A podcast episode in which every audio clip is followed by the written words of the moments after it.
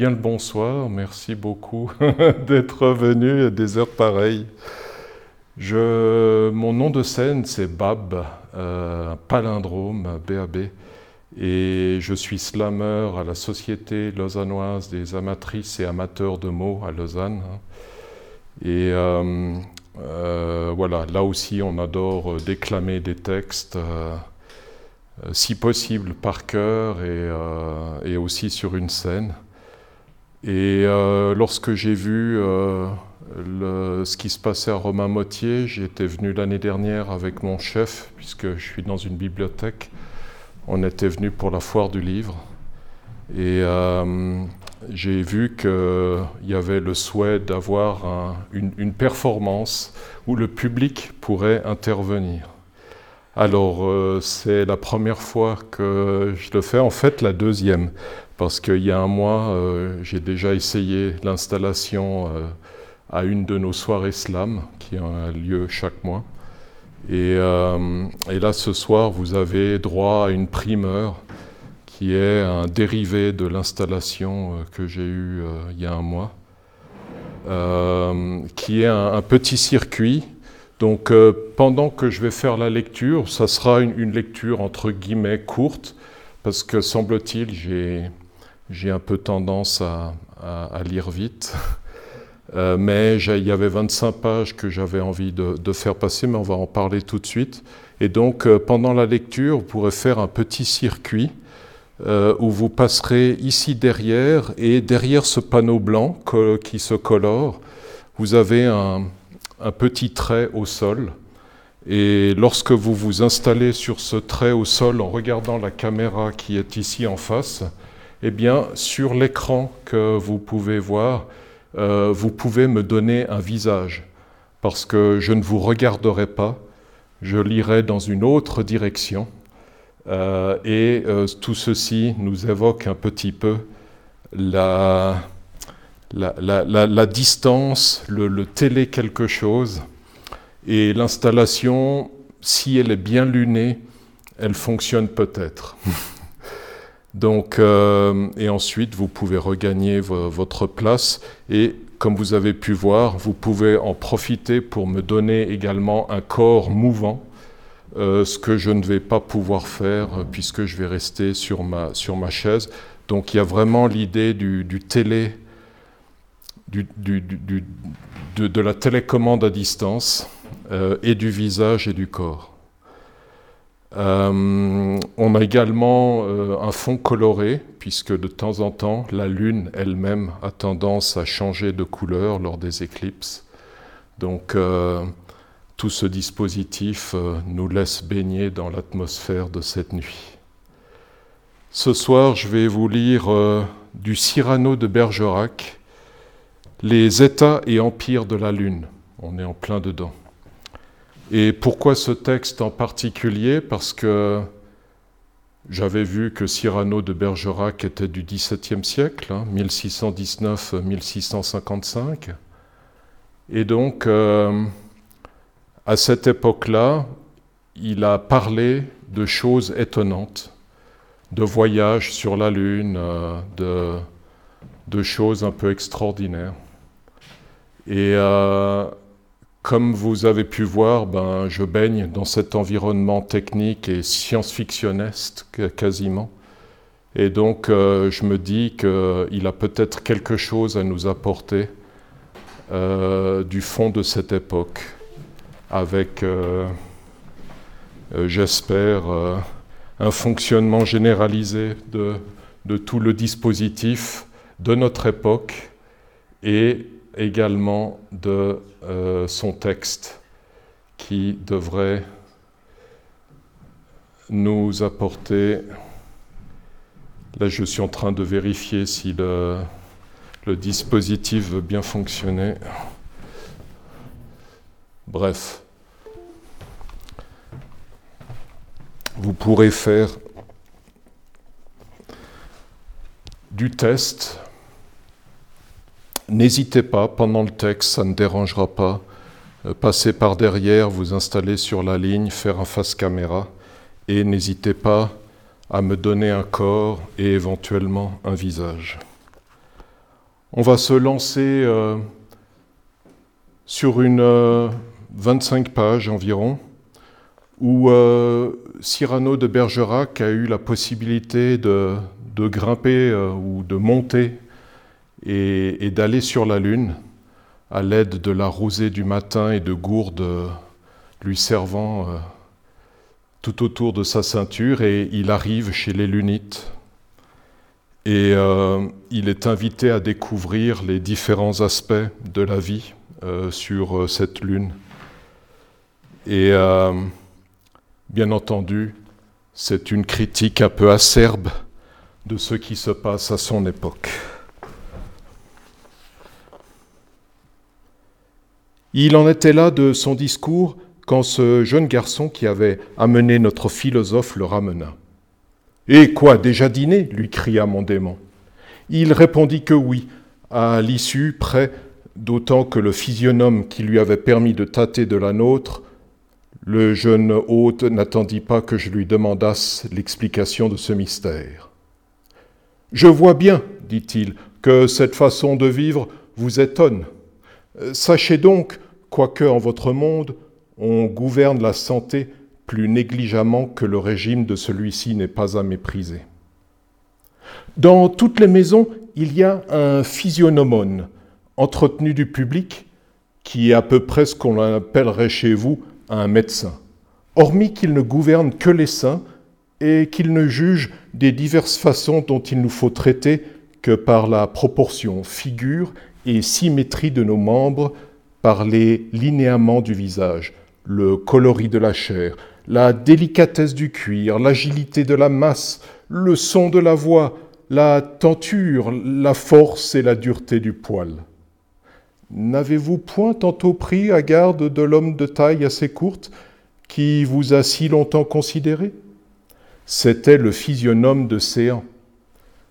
Assurez-vous que, selon qu'il a reconnu votre complexion, il a diversifié l'exhalaison de votre dîner. Remarquez combien le matelas où l'on vous a fait coucher est éloigné de nos lits. Sans doute, il vous a jugé d'un tempérament bien différent du nôtre, puisqu'il a craint que l'odeur qui s'évapore de ces petits robinets sur votre nez ne répandît jusqu'à nous, ou que la vôtre ne fumât jusqu'à vous. Vous le verrez ce soir qui choisira des fleurs pour votre lit avec les mêmes circonspections.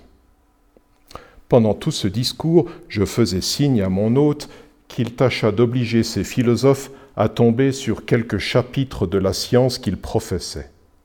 Il m'était trop ami pour n'en faire naître aussitôt l'occasion. Je ne vous déduirai point ni les discours ni les prières qui firent l'ambassade de ce traité. Aussi bien la nuance du ridicule au sérieux fut trop imperceptible pour pouvoir être imité tant à que le dernier venu de ces docteurs, ensuite d'autres choses, continua ainsi.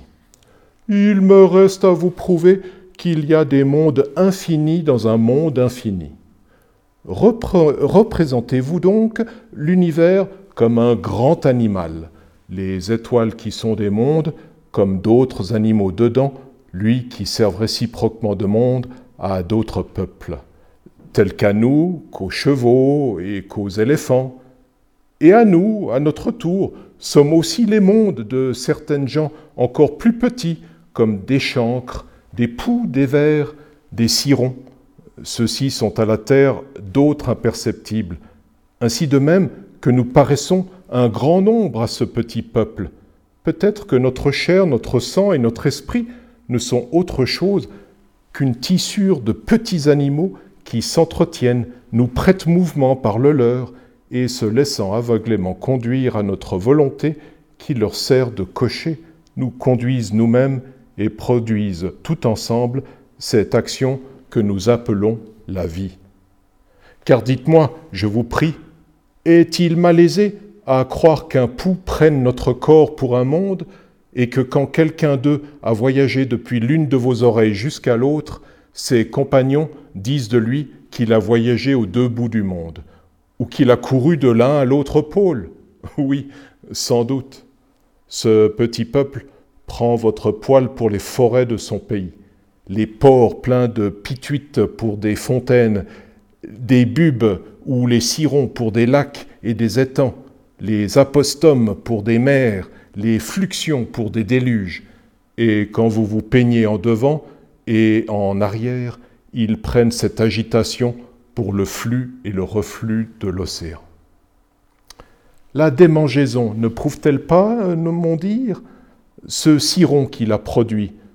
Qu'est-ce qu'autre chose euh, qu'un de ces petits animaux qui s'est dépris de la société civile pour s'établir tyran dans son pays? Si vous me demandez d'où vient qu'ils sont plus grands que ces autres petits imperceptibles, je vous demande pourquoi les éléphants sont plus grands que nous et les Hibernois que les Espagnols. Quant à cette ampoule et cette croûte dont vous ignorez la cause, il faut qu'elle arrive, ou par la corruption des charognes de leurs ennemis, que ces petits géants ont massacré, ou que la peste produite par la nécessité des aliments, dont les séditieux se sont gorgés, et laissé pourrir parmi la campagne des monceaux de cadavres, ou que ce tyran, après avoir tout autour de soi chassé ses compagnons, qui de leur corps bouchaient les pores d'une autre, et donner passage à la pituite, laquelle était extravasée hors de la sphère de la circulation de notre sang, s'est corrompue. On me demandera peut-être pourquoi un ciron en produit cent autres. Ce n'est pas chose malaisée à concevoir, car de même qu'une révolte en éveille une autre, ainsi que ces petits peuples poussés du mauvais exemple de leurs compagnons séditieux, aspirent chacun en particulier au commandement, allumant partout la guerre, le massacre et la faim. Mais, me direz-vous, certaines personnes sont bien moins sujettes à la démangeaison que d'autres. Cependant, chacun est rempli également de ces petits animaux, puisque ce sont eux, dites-vous, qui font la vie. Il est vrai, aussi remarquons-nous, que les phlématiques sont moins en proie à la gratelle que les bilieux, à cause que le peuple, sympathisant au climat qu'il habite, est plus lent dans un corps froid qu'un autre échauffé par la température de sa région, qui pétille, se remue et ne saurait demeurer en une place. Ainsi, le bilieux est bien plus délicat que le phlématique, parce qu'étant animé en bien plus de parties, et l'âme n'étant que l'action de ces petites bêtes, il est capable de sentir en tous les endroits où ce bétail se remue, là où le phlématique n'était pas assez chaud pour faire agir qu'en peu d'endroits cette remuante populace, il n'est sensible qu'en peu d'endroits. Et pour prouver encore cette citronalité universelle, vous n'avez qu'à considérer, quand vous êtes blessé, comme le sang accourt à la plaie. Vos docteurs disent qu'il est guidé par la prévoyante nature qui veut secourir les parties débilitées. Mais voilà, de belles chimères.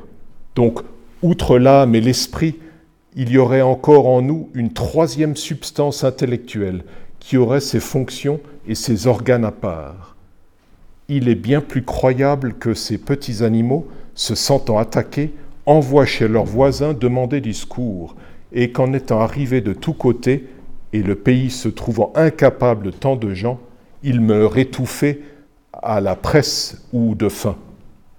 Cette mortalité arrive quand l'apostome est mûr, car pour témoigner qu'alors ces animaux de vie sont éteints, c'est que la chair pourrie devient insensible. Si bien souvent, la saignée qu'on ordonne pour divertir la fluxion profite.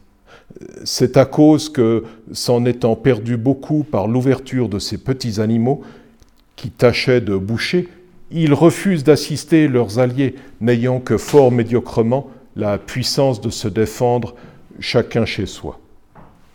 Il acheva ainsi, et quand le second philosophe s'aperçut que nos yeux assemblés sur les siens l'exhortaient de parler à son tour, Homme, dit-il, vous voyant curieux d'apprendre à ce petit animal notre semblable quelque chose de la science que nous professons, je dicte maintenant un traité que je serai fort aise de lui produire à cause des lumières qu'il donne à l'intelligence de notre physique.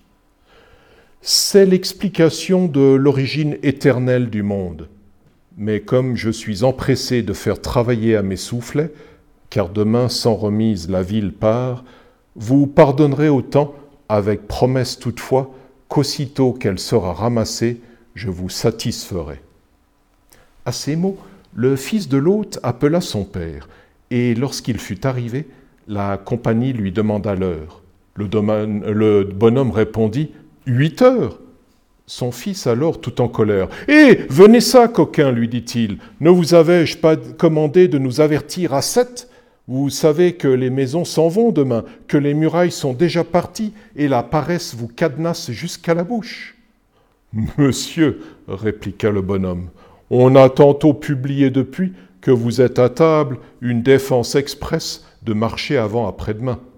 N'importe, euh, repartit-il en lui lâchant une ruade. Vous devez obéir aveuglément, ne point pénétrer dans mes ordres, et vous souvenir seulement de ce que je vous ai commandé. Vite, allez quérir votre effigie. Lorsqu'il lui apportait, le jouvenceau la saisit par le bras et la fouetta durant un gros quart d'heure. Orsus vaut rien, continua-t-il en punition de votre désobéissance. Je veux que vous serviez aujourd'hui de risée à tout le monde, et pour cet effet, je vous commande de ne marcher que sur deux pieds le reste de la journée. Le pauvre vieillard sortit fort éploré, et son fils continua. Messieurs, je vous prie d'excuser les friponneries de ce poste. J'en espérais faire quelque chose de bon, mais il a abusé de mon amitié. Pour moi, je pense que ce coquin-là me fera mourir. En vérité, il m'a déjà mis plus de dix fois sur le point de lui donner ma malédiction. J'avais bien de la peine, quoique je me mordisse les lèvres, à m'empêcher de rire de ce monde renversé. Cela fut cause que pour rompre cette burlesque pédagogie, qui m'aurait à la fin sans doute fait éclater, je le suppliais de me dire ce qu'il entendait par ce voyage de la ville dont tantôt il avait parlé, si les maisons et les murailles cheminaient. Il me répondit, Nos cités, ô mon cher compagnon, se divisent en mobiles et en sédentaires. Les mobiles, comme par exemple celles où nous sommes à présent, sont construites ainsi. L'architecte construit chaque palais ainsi que vous voyez d'un bois fort léger. Il pratique dessous quatre roues. Dans l'épaisseur de l'un des murs, il place des soufflets gros et nombreux et dont les tuyaux passent d'une ligne horizontale à travers le dernier étage de l'un à l'autre pignon. De cette sorte, quand on veut traîner les villes autre part, car on les change d'air à toutes les saisons, chacun déplie de l'un des côtés de son logis quantité de larges voiles au devant des soufflets. Puis, ayant bandé un ressort pour les faire jouer, leur maison, en moins de huit jours, avec les bouffées continues que vomissent ces monstres avant et qui s'engouffrent dans la voile, sont emportées, si l'on veut, à plus de cent lieues. Voici l'architecture des secondes, que nous appelons sédentaire. Les logis sont presque semblables à vos tours, hormis qu'elles sont en bois, et qu'ils sont percés au centre d'une grosse et forte vis qui règne de la cave jusqu'au toit pour les pouvoir hausser ou baisser à discrétion. Or, la terre est creusée aussi profonde que l'édifice est élevé, et le tout est construit de cette sorte afin qu'aussitôt les gelées commencent à se morfondre le ciel. Ils descendent de leur maison en les tournant au fond de cette fosse, et que par le moyen de certaines grandes pots dont ils couvrent, et cette tour et son creusé circuit, ils se tiennent à l'abri des intempéries de l'air. Mais aussitôt que les douces haleines du printemps viennent à les radoucir, ils remontent au jour par le moyen de cette grosse vis dont j'ai parlé. Il voulait, je pense, arrêter là, son poumon quand je pris ainsi la parole. Par ma foi, monsieur, je ne croirais jamais qu'une maçon si expert puisse être philosophe si je ne vous en ai vous-même pour témoin. C'est pourquoi, puisque l'on ne part pas encore aujourd'hui, vous aurez bien loisir de nous expliquer cette origine éternelle du monde, dont tantôt vous faisiez fête. Je vous promets en récompense sitôt que je serai de retour dans la lune d'où mon gouverneur, je lui montrai mon démon, vous témoignera que je suis venu, d'y semer votre gloire en y rajoutant les belles choses que vous m'aurez dites. Je vois bien que vous riez de cette promesse parce que vous ne croyez pas que la lune soit un monde, et encore moins que j'en sois un habitant.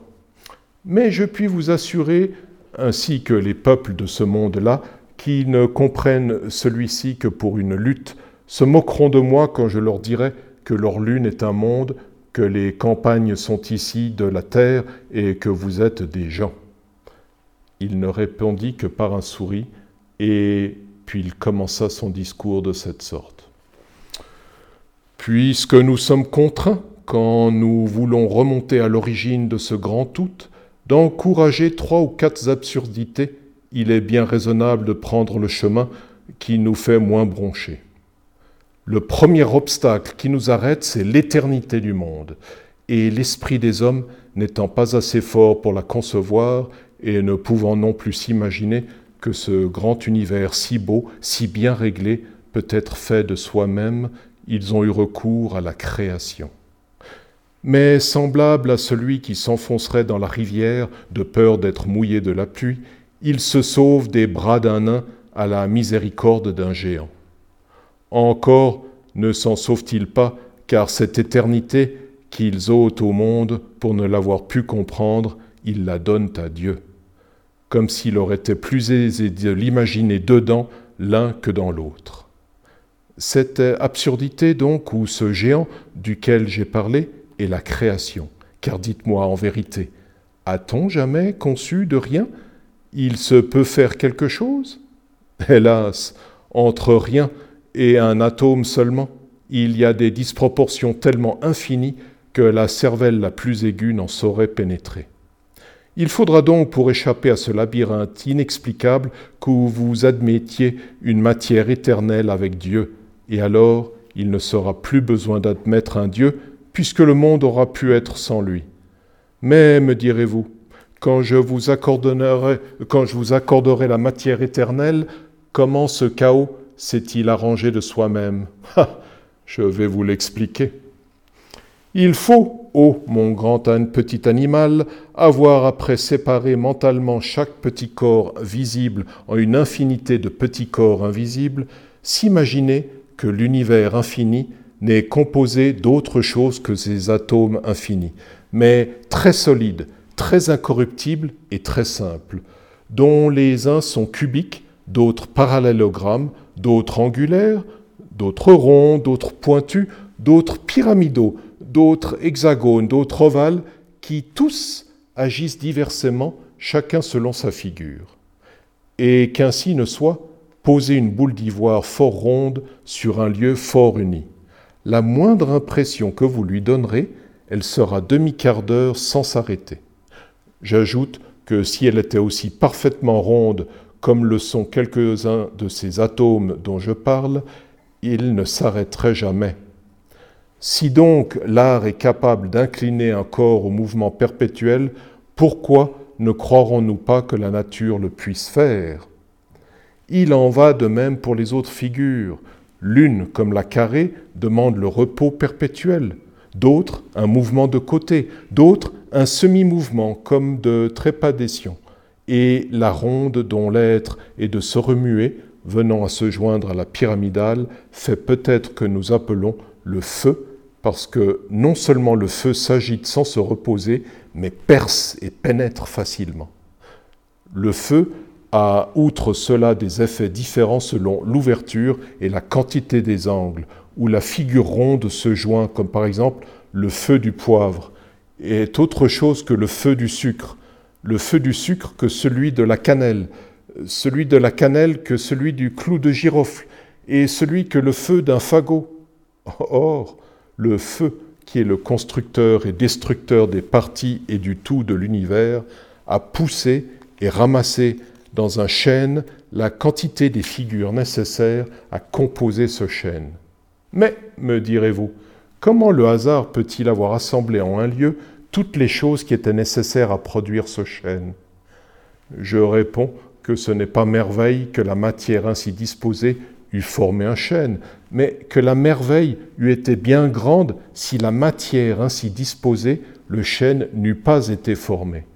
Un peu moins de certaines figures c'eût été un orme, un peu moins de d'autres, eh bien, c'eût été un peuplier, un saule, un sureau, de la bruyère, de la mousse, un peu plus de certaines autres figures, et c'eût été une plante sensitive, une huître à l'écaille, un ver, une mouche, une grenouille, un moineau, un singe, un homme.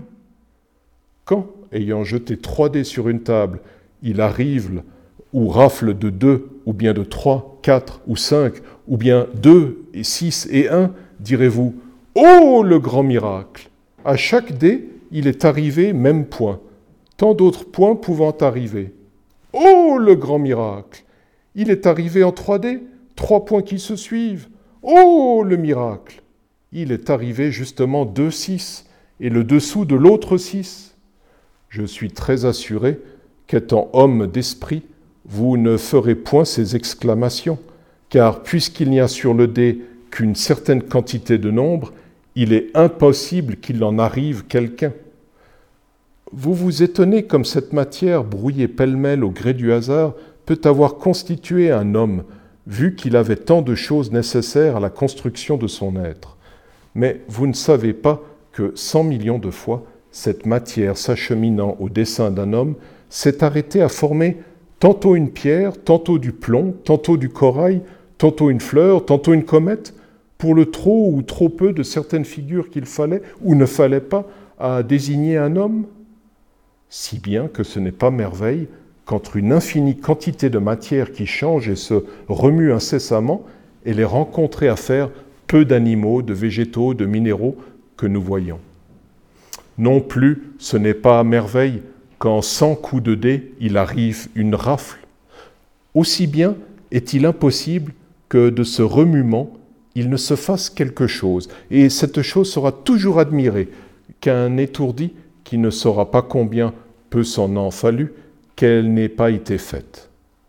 Quand la grande rivière fait fondre, fait moudre un moulin, conduit les ressorts d'une horloge, et que le petit ruisseau ne fait que couler et se déborder quelquefois, vous ne direz pas que cette rivière est bien de l'esprit, parce que vous savez qu'elle a rencontré les choses disposées à faire tous ces beaux chefs-d'œuvre. Car si un moulin ne se fût point trouvé dans son cours, elle n'aurait pas pulvérisé le fourment. Si elle n'eût point rencontré d'horloge, elle n'eût point marqué les heures. Et si le petit ruisseau dont j'ai parlé avait eu les mêmes rencontres, il aurait fait les mêmes miracles. Il en va tout ainsi de ce feu qui se meut de soi-même, car en ayant les organes propres à l'agitation nécessaire pour raisonner, il a raisonné. Quand il en a trouvé de propre à sentir seulement, il a senti. Quand il en a trouvé de propre à végéter, il a végété. Et qu'ainsi ne soit qu'on crève les yeux de cet homme que ce feu ou cette âme fait voir, a cessera de voir. De même que notre grande rivière ne marquera plus les heures si l'on abat l'horloge. Enfin, ces premiers et indivisibles atomes font un cercle qui roule sans difficulté les difficultés les plus embarrassantes de la physique. Il n'est pas jusqu'à opération des sens que personne encore n'a pu bien concevoir, que je n'explique fort aisément avec les petits corps. Commençons par la vue. Elle mérite comme la plus compréhensible notre premier début. Elle se fait donc à ce que j'imagine quand les tuniques de l'œil, dont les pertuis sont semblables à ceux de verre, mettent cette poussière de feu qu'on a appelée rayon visuel, et qu'elle est arrêtée par quelques matières opaques qui la font jaillir chez soi. Car alors, rencontrant en chemin l'image de l'objet qui l'a repoussée, et cette image n'étant qu'un nombre infini de petits corps qui s'exhalent continuellement en égale superficie du sujet regardé, elle la pousse jusqu'à notre œil. Vous ne manquerez pas de m'objecter que le ventre est un corps opaque et fort serré, que cependant, au lieu de rehausser ses autres petits corps, il s'en laisse percer. Mais je vous réponds que les pores du verre sont taillés de même figure que ces atomes de feu qui le traversent et que de même qu'un crible à froment n'est pas propre à cribler de l'avoine, ni un crible à avoine à cribler du froment, ainsi une boîte de sapin, quoique ténue, qui laisse s'échapper des sons, n'est pas pénétrable à la vue. Une pièce de cristal, quoique transparente, qui se laisse percer à la vue, n'est pas pénétrable à l'ouïe. Je ne pus m'empêcher de l'interrompre. Mais euh, Comment, lui dis-je, monsieur, par ces principes-là, expliqueriez-vous la façon de nous peindre dans un miroir? Il est fort aisé, me répliqua-t-il, car figurez-vous que ces feux que notre œil, ayant transpercé la glace, et rencontrant derrière un corps non diaphane qui les rejette, ils repassent par où ils étaient venus, et trouvant ces petits corps partis d'une autre cheminant en superficie égale, étendus sur le miroir, ils les ramènent à nos yeux.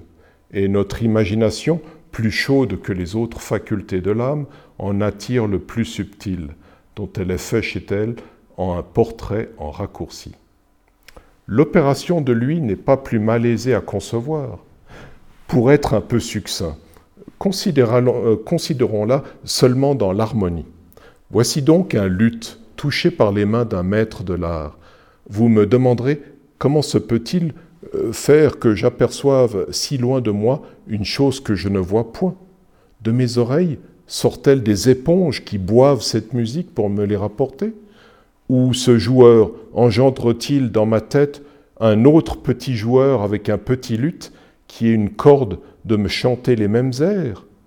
Non, mais ce miracle de me chanter procède euh, que la corde tirée venant à frapper les petits corps dont l'air est composé, elle le fait chasse dans mon cerveau, le perçant doucement avec ses petits riens corporels. Et selon que la corde est bandée, le son est haut à cause qu'elle pousse les atomes plus vigoureusement. Et l'organe ainsi pénétré en fournit à la fantaisie assez de quoi faire son tableau. Si trop peu, il arrive que notre mémoire, n'ayant pas encore achevé son image, nous sommes contraints de lui répéter le même son afin que des matériaux que lui fournissent, par exemple, les mesures d'une sarabande, il en dérobe assez pour achever le portrait de cette sarabande. Mais, cette opération n'est presque rien. Le merveilleux, c'est lorsque par son ministère, nous sommes émus tantôt à la joie, tantôt à la rage, tantôt à la pitié, tantôt à la rêverie, tantôt à la douleur. Cela se fait, je m'imagine, si le mouvement que ces petits corps reçoivent rencontre dedans nous d'autres petits corps remués.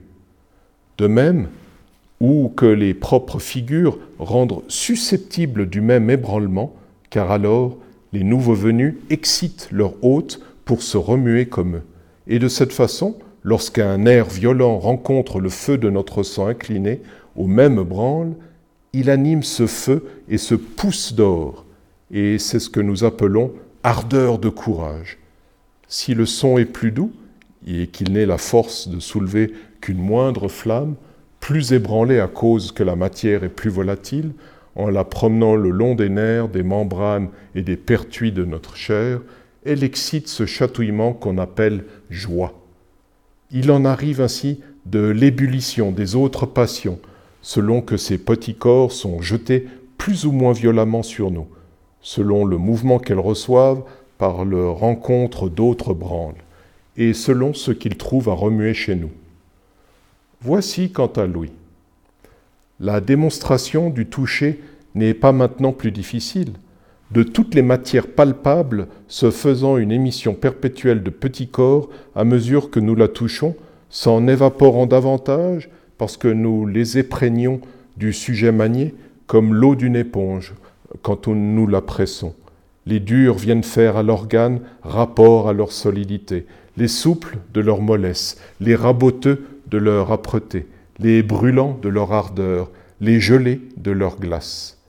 Et qu'ainsi ne soit, nous ne sommes plus si fins à discerner par l'attouchement avec les mains usées de travail à cause de l'épaisseur du cal qui, pour n'être ni poreux ni animé, ne transmettent que malaisément ces fumées de la matière. Quelqu'un désirera d'apprendre où l'organe du toucher tient son siège. Pour moi, je crois qu'il est répandu dans toutes les superficies de la masse, vu qu'il se fait par l'entreprise des nerfs dont notre cuir n'est qu'un tissu imperceptible et continu. Je m'imagine toutefois plus nous tâtons par un membre proche de la tête, plus vite nous distinguons. Cela se peut expérimenter quand les yeux clos nous patinons quelque chose, car nous la devinons aussitôt, Et si au contraire nous la tâtons du pied, nous travaillons beaucoup à la connaître.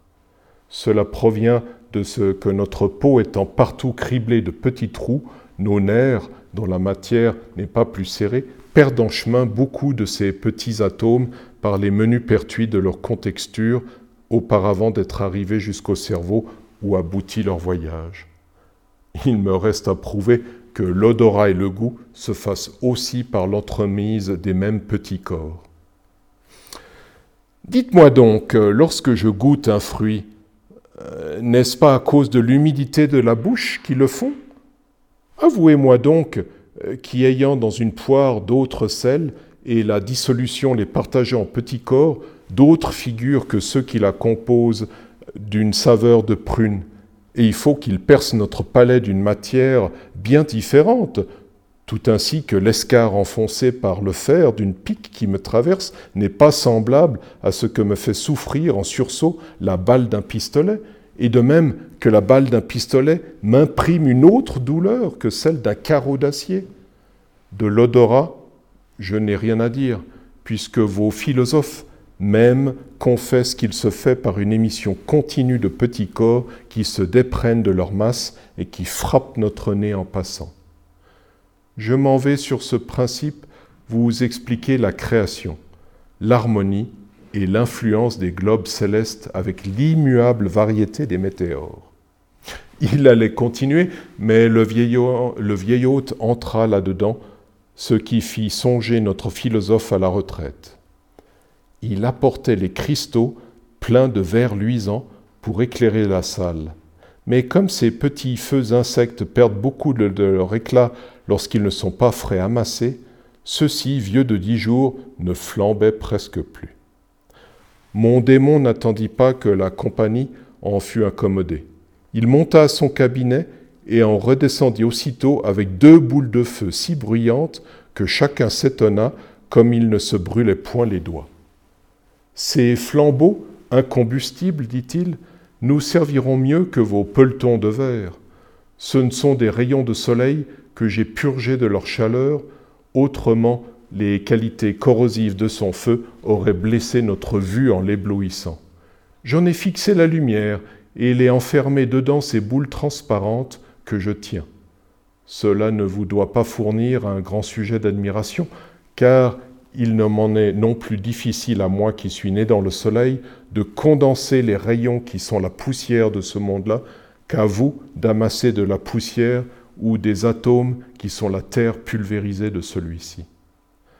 Quand on eut achevé le panégyrique de cet enfant du soleil, le jeune hôte envoya son père reconduire les deux philosophes. Parce qu'il était tard, et avec une douzaine de globes à verre pendus en ses quatre pieds, pour nous autres, à savoir le jeune hôte, mon percepteur et moi, nous nous couchâmes par l'ordre du physionome. Il me mit cette fois-là dans une chambre de violette et de lys et m'envoya chatouiller à l'ordinaire pour m'endormir. Et le lendemain, sur les neuf heures, je vis entrer mon démon, qui me dit qu'il venait du palais, où l'une des demoiselles de la reine l'avait mandé, qu'elle s'était enquis de moi et témoignait qu'elle persistait toujours dans le dessein de me tenir parole, c'est-à-dire que de bon cœur, elle me suivrait si je le voulais mener avec moi dans l'autre monde. Ce qui m'a fort édifié, continua-t-il, c'est quand j'ai reconnu que le motif principal de mon voyage ne bute qu'à se faire chrétienne. Aussi, je lui ai promis d'aider son dessein de toutes mes forces et d'inventer pour cet effet une machine capable de tenir trois ou quatre personnes dedans, laquelle vous pourrez monter ensemble. Dès aujourd'hui, je vais m'appliquer sérieusement à l'exécution de cette entreprise. C'est pourquoi, afin de vous divertir pendant que je ne serai point avec vous, voici un livre que je vous laisse.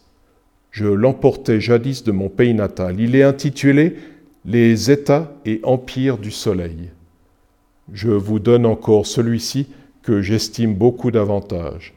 C'est le grand œuvre des philosophes qu'un des plus forts esprits du soleil a composé. Il prouve là-dedans que toutes les choses sont vraies et déclare la, façon d'unir physiquement les vérités de chaque contradictoire, comme par exemple que le blanc est noir et que le noir est blanc, qu'on peut être et ne pas être en même temps, qu'il peut y avoir une montagne sans vallée, que le néant est quelque chose et que toutes les choses qui ne sont point, mais remarquez qu'il ne prouve ces inouïs paradoxes sans aucune raison captieuse ni sophistique. Quand vous serez ennuyé de lire, vous pourrez vous promener, ou bien nous entretenir avec notre jeune hôte, votre compagnon. Son esprit a beaucoup de charme. Ce qui me déplaît en lui, c'est qu'il est impie. Mais s'il lui arrive de vous scandaliser ou de faire par les raisons chanceler votre foi, ne manquez pas aussitôt de venir me les proposer. Je vous en résoudrai les difficultés. Un autre vous ordonnerait de rompre compagnie lorsqu'il voudrait philosopher sur ces matières. Mais comme il est extrêmement vain, je suis assuré qu'il prendrait cette fuite pour une défaite et se figurerait que votre créance serait contre la raison, si vous refusiez d'entendre les siennes. Songez à librement vivre. Il me quitta en, achevant ces mots, et c'est l'adieu dont en ce pays-là on prend congé de quelqu'un, comme le bonjour ou le monsieur, votre serviteur, s'exprime par ce compliment. Aime-moi, sage, puisque je t'aime. À peine fut-il hors de présence que je me mis à considérer attentivement mes livres. Les boîtes, c'est-à-dire leurs couvertures, me semblèrent admirables par leur richesse. L'une était taillée d'un seul diamant, plus brillant sans comparaison que les nôtres. La seconde me paraissait qu'une monstrueuse perle fendue en deux. Mon démon avait traduit ces livres en langage de ce monde-là, mais parce que je n'ai point encore parlé de leur imprimerie, je m'en vais expliquer la façon de ces deux volumes. À l'ouverture de la boîte, je trouvais dedans un je ne sais quoi de métal quasi tout semblable à nos horloges, plein d'un nombre infini de petits ressorts et de, de machines imperceptibles. C'est un livre à la vérité, mais c'est un livre miraculeux qui n'a ni feuillet ni caractère. Enfin, c'est un livre où, pour apprendre, les yeux sont inutiles. On n'a besoin que des oreilles. Quand quelqu'un donc souhaite lire, il bande avec une grande quantité de toutes sortes de clés cette machine. Puis, il tourne l'aiguille sur le chapitre qu'il désire écouter. Et en même temps, il sort de cette noix, comme la bouche d'un homme ou d'un instrument de musique, tous les sons distincts et différents qui servent entre les grands lunaires à l'expression du langage. Lorsque je réfléchis sur cette miraculeuse invention de faire des livres, je ne m'étonnais plus de voir que les jeunes gens de ce pays-là possédaient davantage de connaissances à 16 et à 18 ans que les barbes grises d'une autre, car, sachant lire aussitôt que parler, ils ne sont jamais sans lecture. Dans la chambre, à la promenade, en ville, en voyage, à pied, à cheval, ils peuvent avoir dans la poche, ou pendu à l'arçon de leur selle, une trentaine de ces livres dont ils n'ont qu'à bander un ressort pour en ouïr un chapitre seulement, ou bien plusieurs, s'ils en sont d'humeur d'écouter tout un livre. Ainsi, vous avez éternellement autour de vous tous les grands hommes et morts et vivants qui vous entretiennent de vive voix. Ce présent m'occupa plus d'une heure, et enfin, me les étant attachés en forme de pendant d'oreilles, je sortis en ville pour me promener. Je n'eus pas achevé d'arpenter la rue qui tombe vis-à-vis -vis de notre maison, que je rencontrai à l'autre bout une troupe assez nombreuse de personnes tristes. Je vais m'arrêter là parce que c'est le chapitre euh, qui m'a le plus interpellé sur ces appareils euh, qui servaient à écouter, et on pense tellement au Walkman euh, ou aux, clés MP3 et, et, tous les autres aspects qu'on a entendus avant où il y a une description de l'atome et des, composants.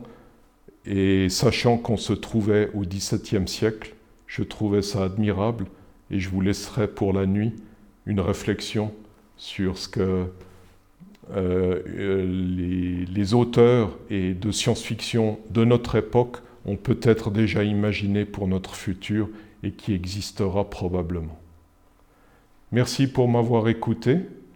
Et euh, c'est un peu plus court, mais j'avais envie de terminer sur le, le livre du XVIIe siècle. Voilà, merci à vous.